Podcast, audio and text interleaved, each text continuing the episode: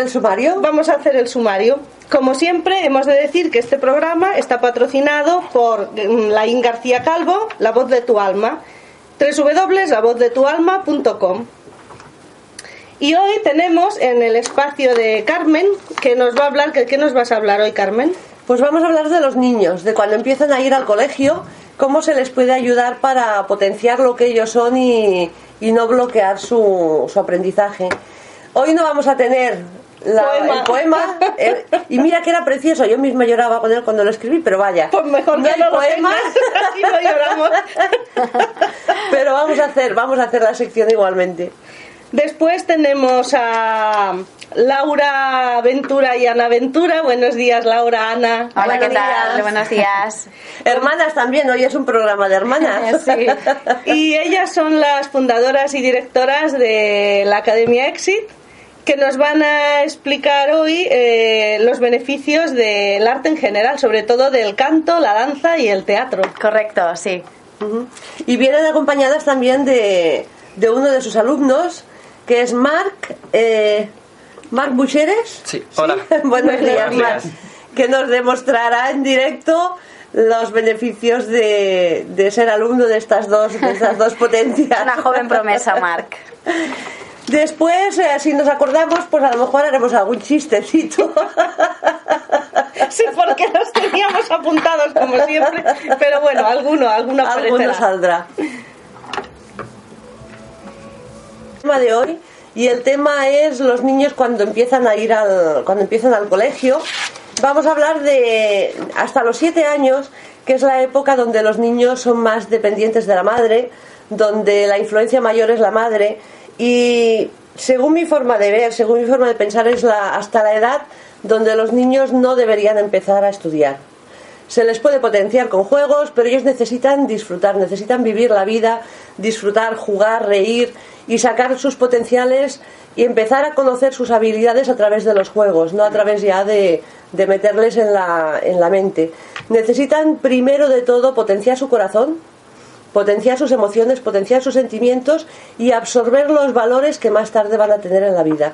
Es una época donde, donde principalmente estarán con la familia y empezarán a ir a esas guarderías.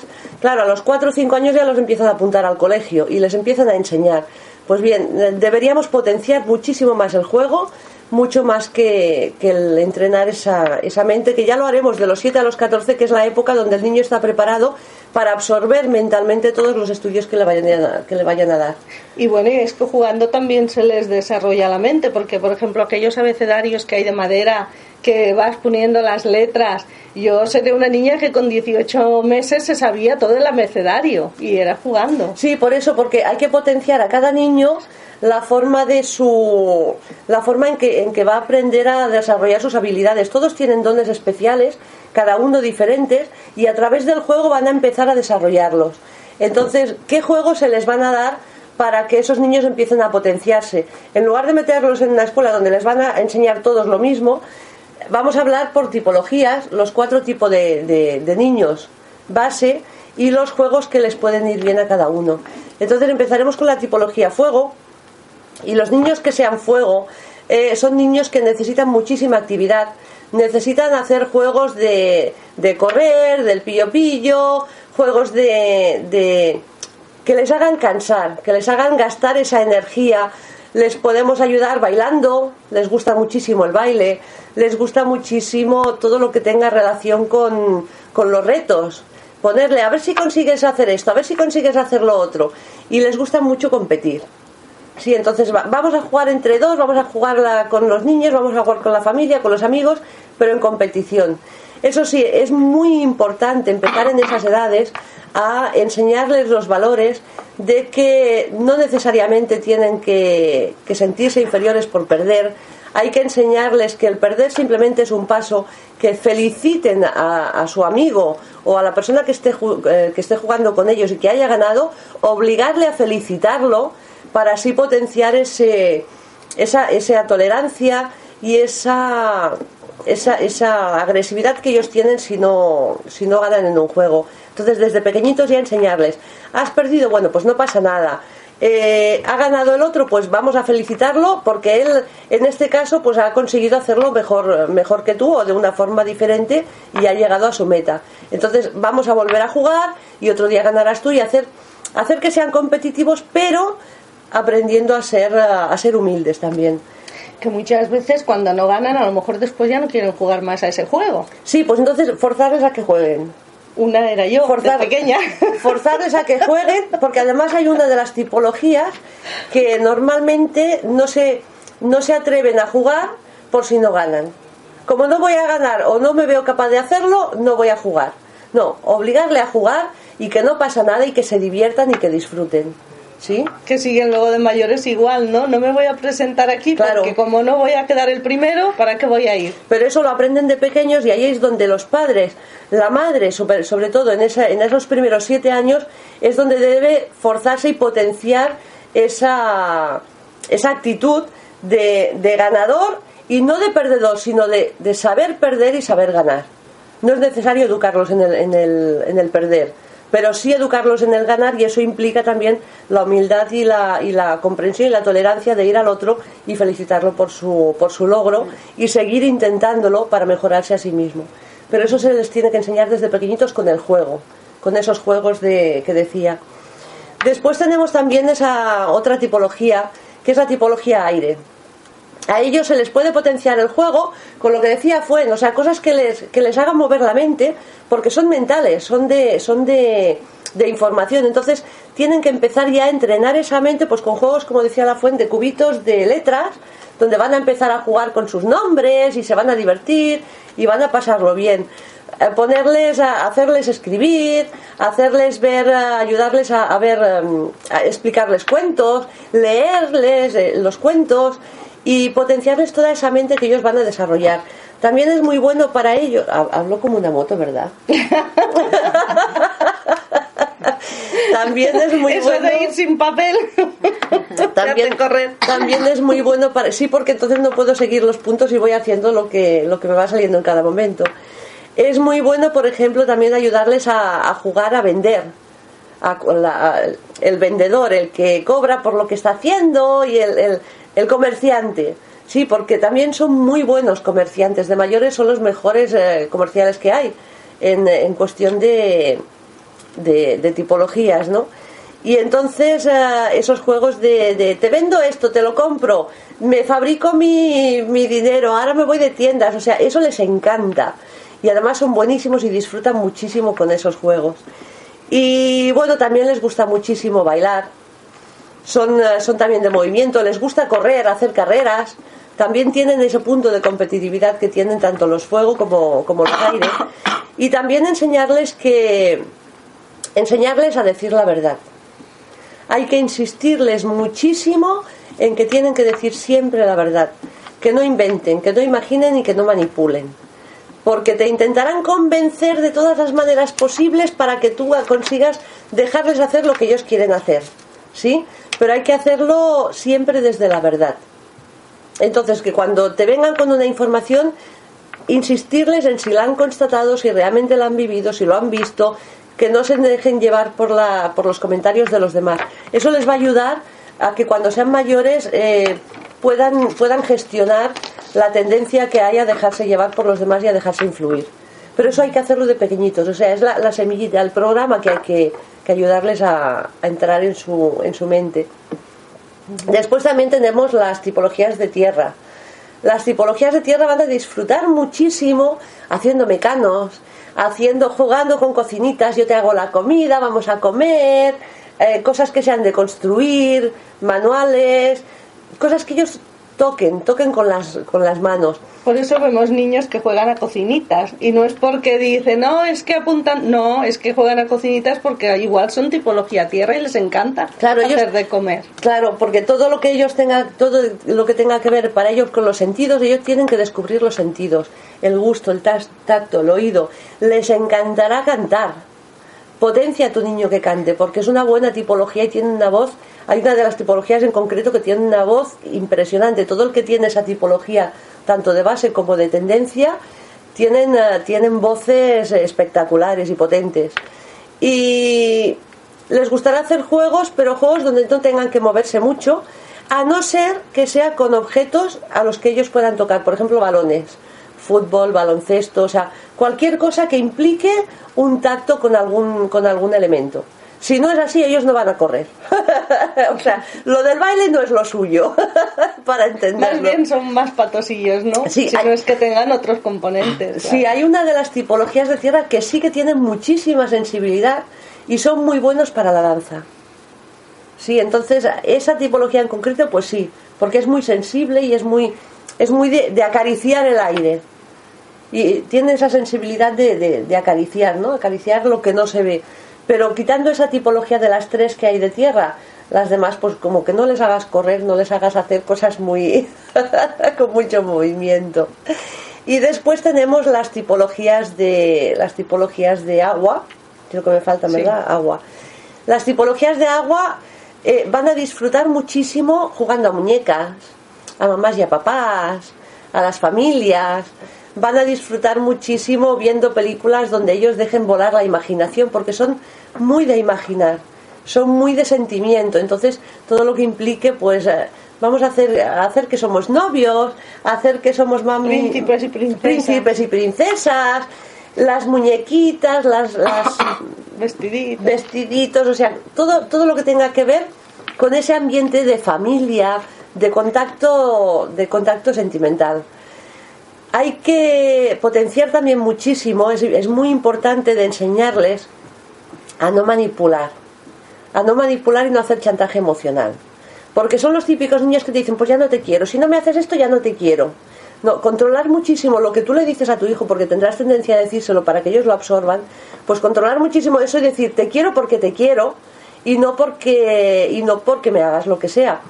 Eso vuelvo otra vez a los de tierra, que también es muy importante para ellos. Porque para ellos hacerte algo manual o hacer un trabajo para ti va a ser demostrarte que te quieren.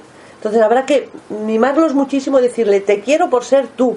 No hace falta que me hagas esto, no hace falta que me hagas este trabajo o el otro, sino que simplemente porque, porque te quiero, o sea, ya está. Y a los de agua, lo mismo. O sea, no dejarse manipular en el sentido de que al final conseguirán que tú hagas lo que ellos tienen que hacer.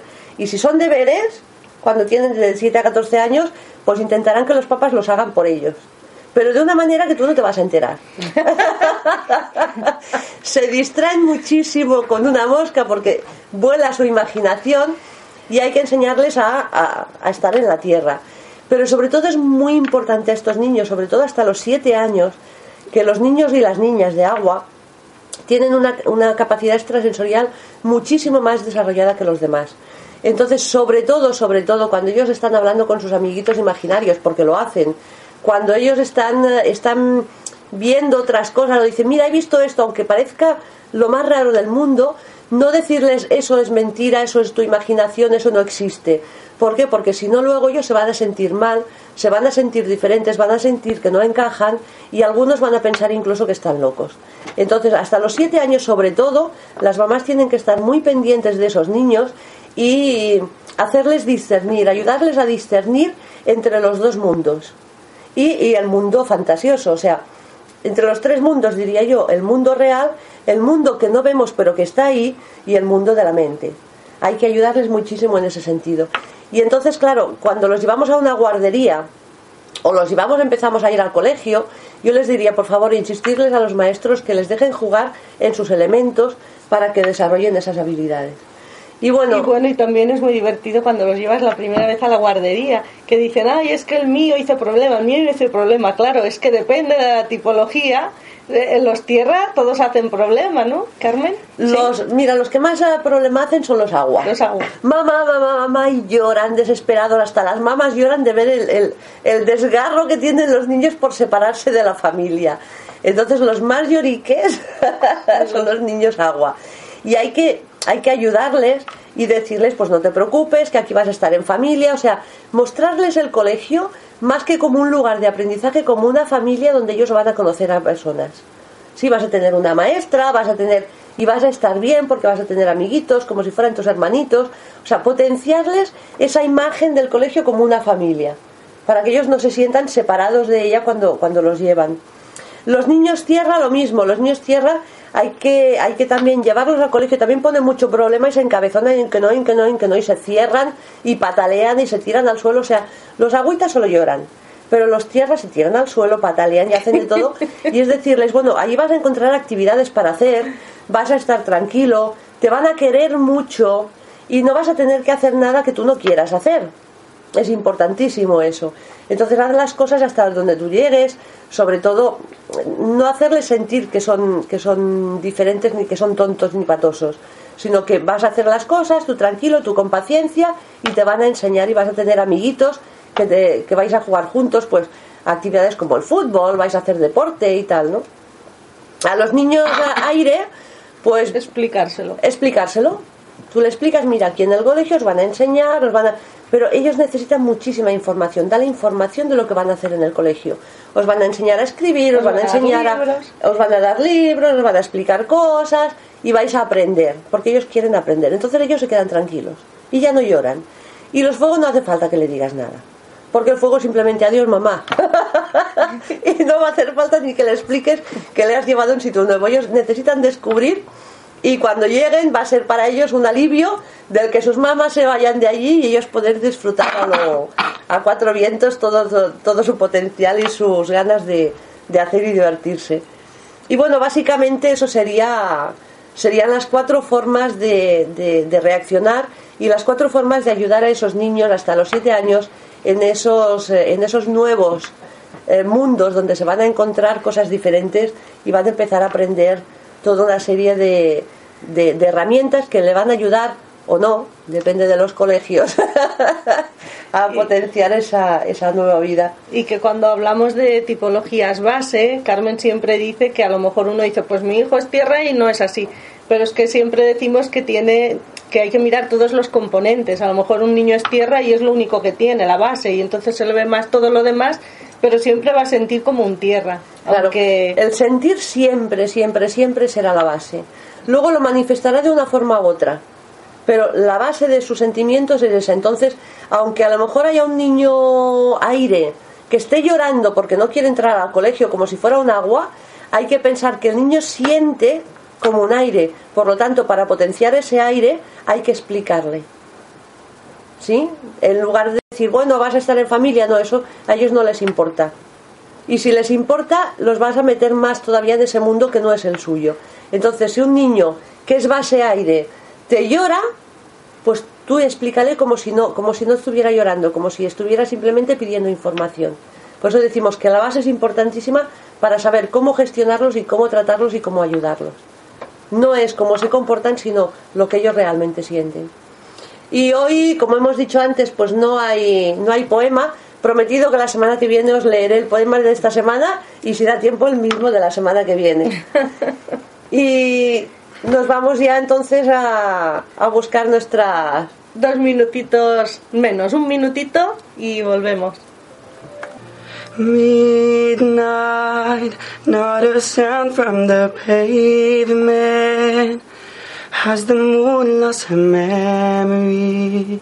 She is smiling alone. In the lamplight, the withered leaves collect at my feet, and the wind begins to move. Memory, all alone in the moonlight I can dream of your legs. Life was beautiful then. I remember the time I knew what happiness was. Let the memory live again. Every street lamp seems to be a fatalistic warning. Someone and the street lamp sputters and soon it will be morning. In daylight, I must wait for the sunrise. I must think of a new life, and I mustn't give in. When the dawn comes, tonight will be a memory too. And the new day will begin.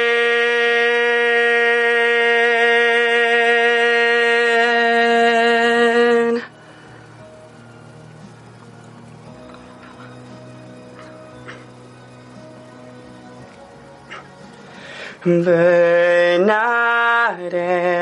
of smoky days, the sail cold smell of morning,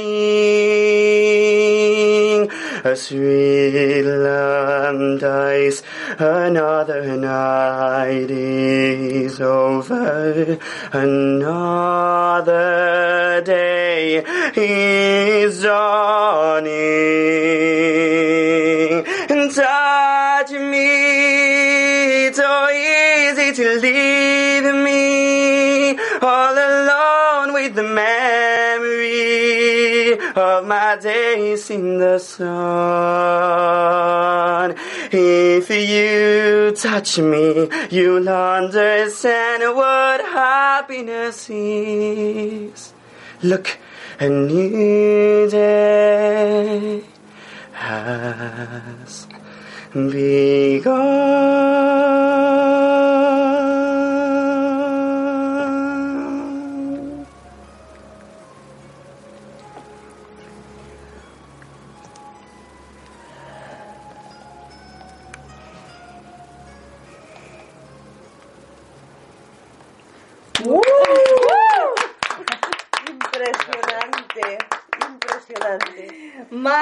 Ha abierto la entrevista con Ana y Laura, que es uno, un alumno de ellas de la escuela. Eh, es impresionante la sensibilidad que tienes y, y cómo cantas. Gracias. Yo antes, antes decía que hay niños que acarician el aire con, la, con las manos, pero es que he visto que Marca acaricia el aire con la voz. Es impresionante. Muchísimas Me ha gracias. puesto los pelos de punta, ¿verdad? eh? Es una Gracias. pasada. impresionante. El mejor de los poemas. Ahora después te preguntaremos alguna cosita. Primero vamos a, a ver a Ana y a Laura Ventura. Hola, ¿qué tal? Que, Hola. que a veces no hace falta salir en los grandes titulares, estrellas de cine y de no sé qué mundiales, porque hay estrellas que no están saliendo en los titulares y son estrellas, y Ana y Laura lo son. Muchas gracias. Pero vamos a dejar que os presentéis vosotras mismas, porque como además no llevamos los papeles, pues mejor.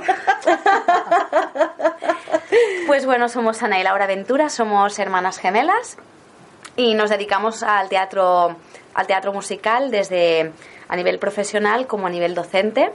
Es nuestra pasión y nos encanta compartirla con toda la gente a la que podamos llegar.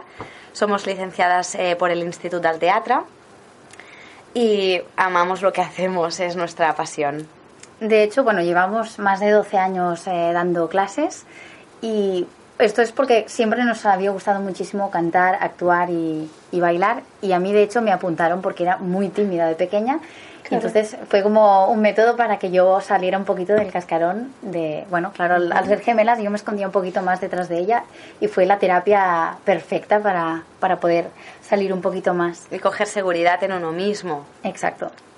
Qué bueno, ¿ves? Las hermanas ayudan. ¿Quién ¿Cómo es que Laura y quién es Ana? Son iguales, hemos de decir Porque que son idénticas. La que va tosiendo es Laura. Resfriada. O sea, tú eres Laura. Sí. Porque también en Mindalia cuando os vean que sepan con quién, quién, es, cada, quién es cada cual. Sí, pero siempre nos confunden. Pero es ¿eh? igual. Sí, sí. es igual. Yo ya porque las he visto muchas veces, pero si no, bueno, podrían pasar la una por la otra y no se enteraría nadie. Y hablando del canto, el teatro y todas las artes en general, eh, ¿nos vais a explicar un poquito por qué es beneficioso todo esto de... ¿Qué Sí. beneficios aporta? Hay una lista muy larga de beneficios y además, claro, también depende de si hablamos de niños, si hablamos de adolescentes o si hablamos de adultos.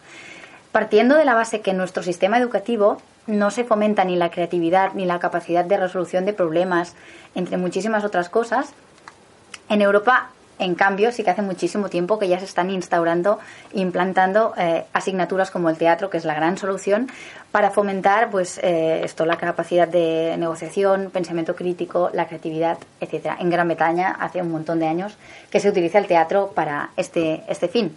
En cambio, aquí en España cuesta un poquito más llegar a, y yo llevo aquí una lista de los beneficios para que todos sepáis, eh, enfocado a los niños y a los adolescentes, que pueden llegar a obtener si, si cursan artes escénicas. Por ejemplo, fomenta el trabajo en equipo, eh, porque todas las actividades que hacen las van a hacer en grupo o de manera individual y van a fomentar también el pensamiento crítico, porque van a tener que pensar los niños en aquello que han preparado, han tenido que, llegar todos a, una conclusión, eh, que escucharse los unos a los otros, que criticar aquello que ha hecho el grupo, por ejemplo, de manera siempre positiva la capacidad de comunicación, eh, aquellos que se comuniquen mejor a nivel verbal o a nivel corporal o a nivel emocional. Vamos a dar todas estas herramientas. Ayuda a gestionar las emociones. Cuando un niño o un adolescente no entiende qué le pasa, siente la emoción pero no es capaz de traducirla, ¿no? Ahí vamos a dar muchas herramientas para que se puedan escuchar a ellos mismos. Eh, potencia la memoria, la capacidad de improvisación, que es súper importante. Hoy en día todos los niños o los adolescentes van a tener que ponerse delante de la clase en público, van a tener que defender su trabajo em, y vamos a darles seguridad, capacidad de, de estar en confianza con aquello que van a transmitir de manera segura. Em, los niños y los jóvenes, esto que decíamos antes, van a intercambiar ideas, eh, van a aprender a utilizar su voz para preguntar, para decir lo que piensan, para predecir, persuadir, eh, van, a, van a tener em, empatía con sus compañeros. Eh, nosotras creemos que como educadoras es nuestra responsabilidad estimular a nuestros alumnos para que puedan desarrollar todas estas técnicas y estas habilidades para comunicar todas sus ideas con confianza y sin tener miedo.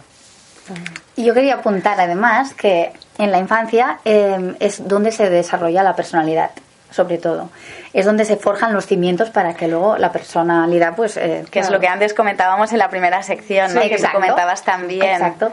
Y por esto esta etapa es tan importante, porque justamente si eh, no le das las herramientas al niño en esa etapa, pues es mucho más fácil que en un futuro su personalidad no sea tan saludable o tan equilibrada como lo podría ser si tuviera todas las herramientas y sobre todo pues para que tenga un buen autoconcepto de sí mismo a través de darle confianza y, seguridad en sí mismo. Bueno, a mí me ha, me ha gustado mucho uno de los puntos que habéis hablado, que es para que los niños aprendan a expresarse. Sí, Comentando lo de antes, que hay niños que les cuesta muchísimo expresarse, sobre todo los tierra, explicar qué es lo que sienten. Yo he visto mucha gente que es capaz de, a lo mejor no te dicen lo que sienten, pero en cambio cogen una canción, escriben la letra de una canción y ahí plasman todos sus sentimientos, es su forma De, exteriorizarlo, ¿no? Completamente de acuerdo. Y ahí va yo ahora a porque los beneficios en tanto a los adultos cambian un poquito porque ya son personas hechas y derechas y ya no necesitan a lo mejor tantas herramientas porque ya las tienen. Pero eh, entonces es cuando podemos hablar de beneficios terapéuticos eh, ya que para mí al menos, el canto, o el baile o la interpretación actúan como canalizadores de las emociones. Y es que, bueno, día a día entre que vamos rápido a todos lados. El estrés, el, agobio, la presión. Que si me dejo los papeles en un taxi y estoy enfadado. no, pues curiosamente no lo hemos no, hecho. vosotros no. Lo habéis gestionado súper bien. Me da mucha envidia. Yo estaría súper enfadada, estaría... Eh, Nerviosa. Sí, etcétera, etcétera, ¿no? Entonces, todas estas emociones que nos ocupan día a día, hay muchas veces que necesitas expresarlas de algún modo y sacártelas de encima. Y hemos eh, observado pues, que a través del canto, del baile o de la interpretación es, una, es un vehículo para transmitir estas emociones, incluso transformarlas en, emociones positivas, ¿no? de la negativa inicial a la, a la, positiva. Y es muy curioso porque a veces eh, nos hemos dado cuenta que hay alumnos que no están tan acostumbrados a, a recibir la información que el cuerpo les da, ¿no? A escuchar, a escuchar su cuerpo, ¿qué, ¿qué les está pasando? No son conscientes de en qué estado anémico están, solo saben que pues están un poco desagradables con el mundo y no acaban de pensar bien qué es lo que les ha propiciado ese estado, ¿no? Entonces están cantando, por ejemplo, en clase de canto y se ponen a llorar y ni siquiera ellos saben por qué. Y es muy curioso porque justamente ese es el motivo, ¿no? Que a través de, de, este tipo de asignaturas, pues acabas expresando, el cuerpo acaba expresando aquella emoción que tenías dentro. Se desbloquea, ¿no? Tiene ahí un bloqueo por alguna cosa que, que, tú por miedo, por frustración, por lo que sea, te has bloqueado y ahí se, se libera. Qué bueno. Es, y ahora que tenemos ya de paso a Mar, que es alumno, también nos puede decir a ver qué le aporta él lo de cantar, qué beneficios te ha Um, la verdad es que yo quería decir que el teatro musical en sí me encanta porque realmente es lo que decían ellas, hay una dinámica de grupo y es conseguir juntos un objetivo. Y aparte que trabajas en equipo y te lo pasas genial, aprendes de tus compañeros y sobre todo lo bueno es que en un escenario, lo que yo considero que tiene bueno el teatro musical, es que tú puedes ser quien quieras ser. Es decir, no importa quién seas en la vida real, si tú tienes problemas en un escenario se van porque tienes una nueva identidad y te la forjas como tú quieres o según tu personaje o según cómo tú concibes este personaje. Es lo mismo que al cantar, es una, es una herramienta de, de expresar lo que uno siente, de pues realmente tienes un mal día en el colegio o lo que sea, llegas a casa, cantas, es, es, una terapia para relajarte e irte a dormir tranquilo, expresar todo lo que no se puede decir con palabras, la música es una gran herramienta para ello. Qué bueno.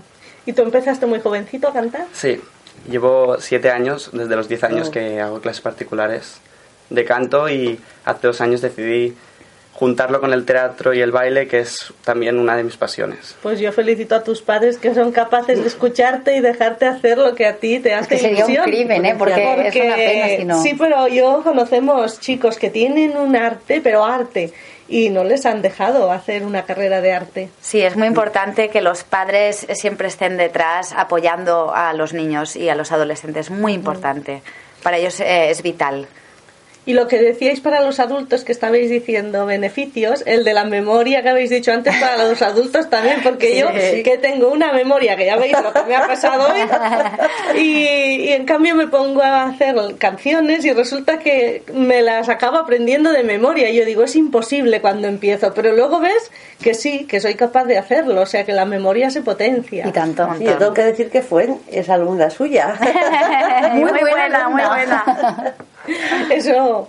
Y, y, tenéis más beneficios que ibais a decir o ya hemos acabado con los beneficios. Hombre, habría muchos hay muchos más. Hay muchos porque el del estrés eh, además está comprobado médicamente también. Sí, sí, que los médicos ya están diciendo ¿no? que el canto y todas las artes están hacen lo teníamos también apuntado o sea hay una doctora que, que habla de que funciona mejor la circulación sanguínea el ritmo del corazón la respiración la memoria, como estáis diciendo vosotras. Y médicamente sí, está sí. comprobado.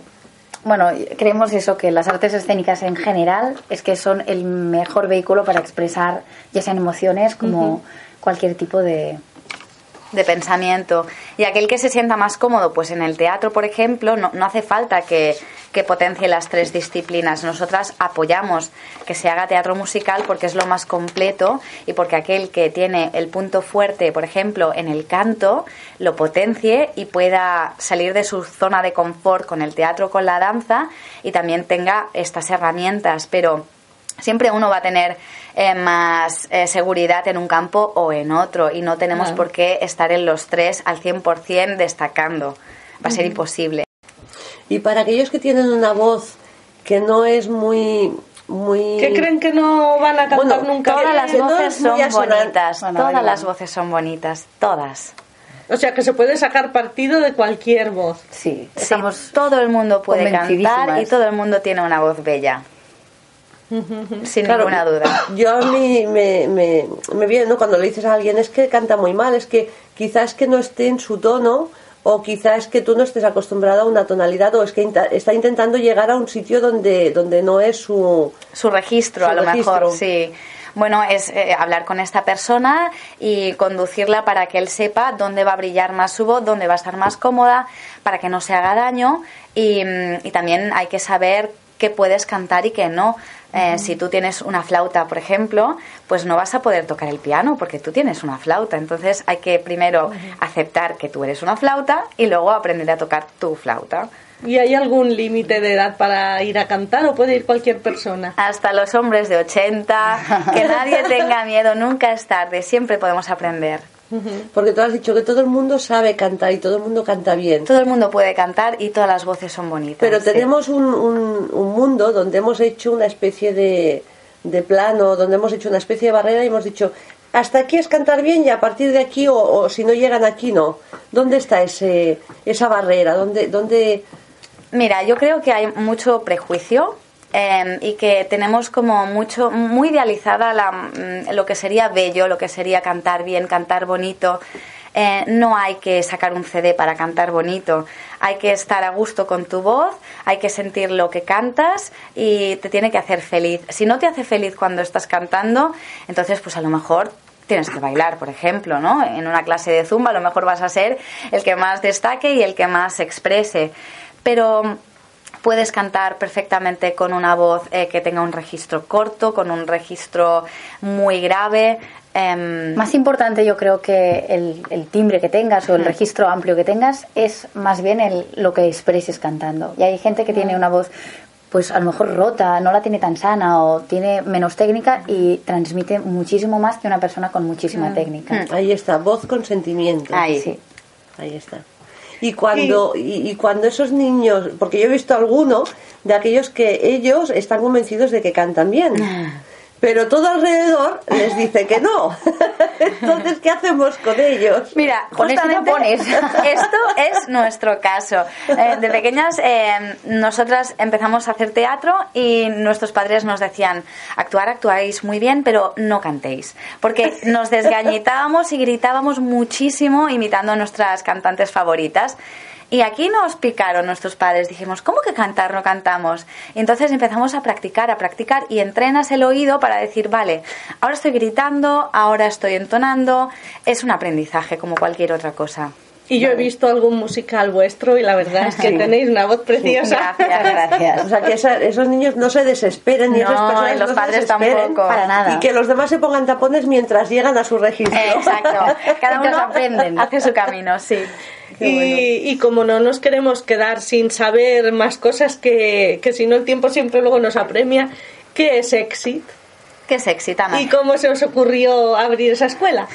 Mira, eh, nosotras siempre nos había gustado muchísimo las artes escénicas y acostumbradas a compartirlo todo, porque somos gemelas y toda la vida nos han acostumbrado a ello, pues queríamos compartir también con el resto eh, esta pasión que era la nuestra.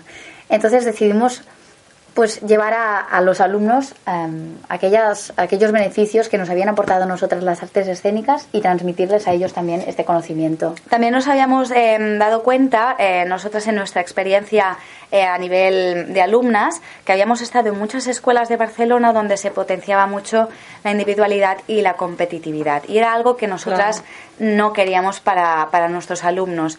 Y sobre todo en nuestra escuela es lo que más queremos trabajar, que gracias a los compañeros vamos a aprender, que vamos a tener un espacio donde equivocarnos y que no se nos juzgue. El ambiente es lo que más trabajamos en nuestra escuela, somos una familia. O intentamos bueno. sí. Sí, luchamos mucho para que el ambiente sea muy sano y, y la persona pueda aprender eh, de manera tranquila, sin ser juzgada. En vuestra escuela estu- está Ruth. Sí, Ruth Jové también es, Sí, bueno, que fue, fue, sí, una concursante de La Voz. Sí, sí, sí, sí. quedó de las semifinales. en las Exacto. semifinales. Sí, sí, sí, Y ahora también tenemos unos alumnos que están preparando su propio proyecto de teatro musical, que han entrado en un proyecto subvencionado y ahora están ensayando a punto de estrenar. Bueno, bueno. intentando dar alas a todos aquellos que, que quieren volar. Qué bueno, eso sí que me gusta, más que competir, dar alas. y. Carmen.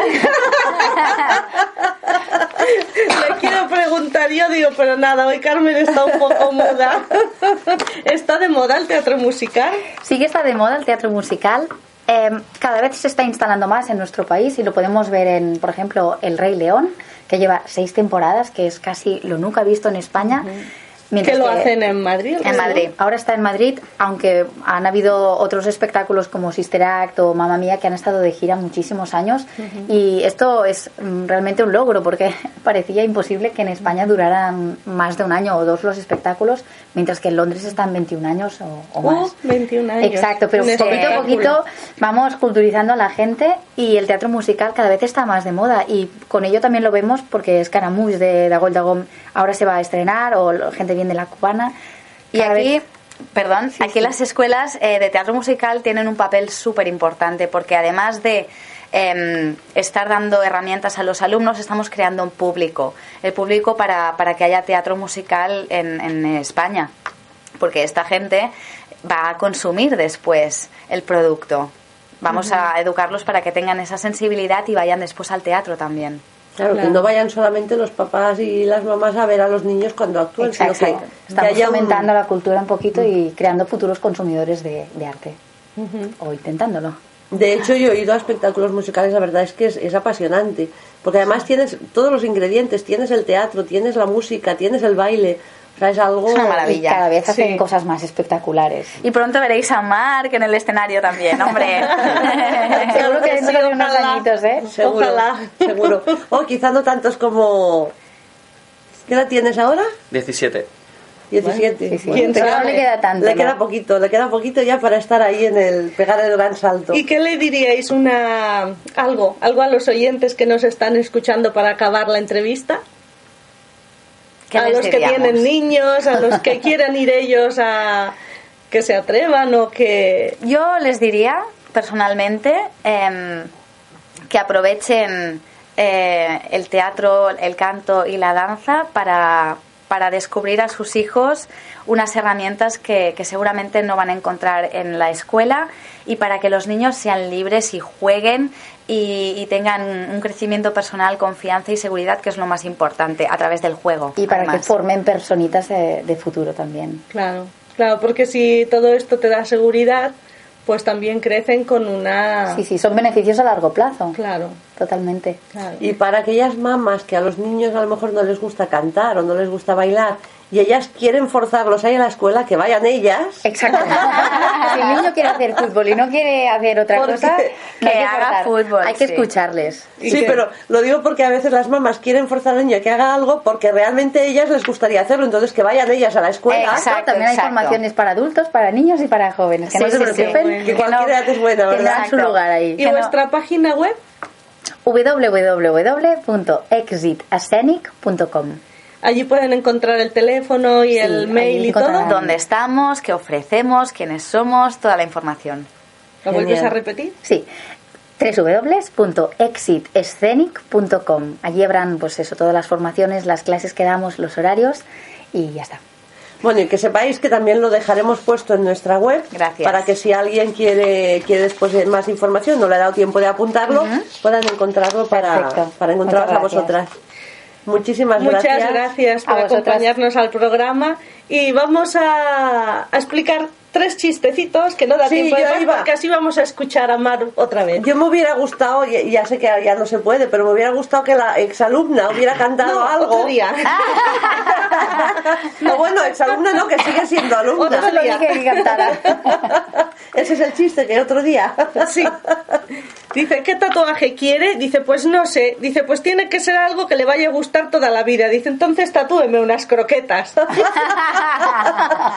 Dice, tengo la mala suerte que hice una muñeca de vudú de mi suegra. Y la curó de los dolores de espalda con acupuntura. Es que más que nada es que me he quedado parada porque los ha ido escribiendo ella mientras. Para tener sexo deberías probar algún gel. Dice, de efecto frío o calor. Dice, de ducha, ser posible. Dice, me he comprado un sonotone que oigo caer una aguja a 50 metros. Dice, ¿cuánto te ha costado? Dice, ayer a las 11. Y bueno, para terminar, nos vamos a despedir hasta la semana que viene, que estaremos con vosotros en Siempre. siempre. y adelante. Que tengáis buena semana y para despedirnos, Mar, ¿qué vas a cantar?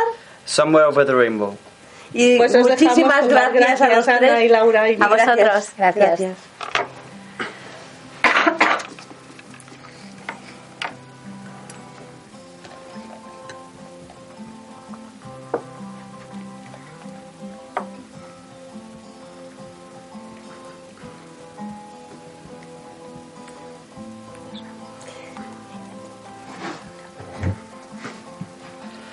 Somewhere over the rainbow, way up high, there's a land that I heard of once in a lullaby. I somewhere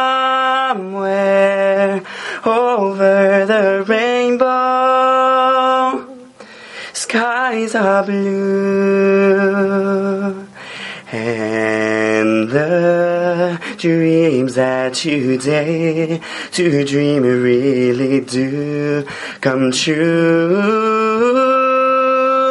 Ooh.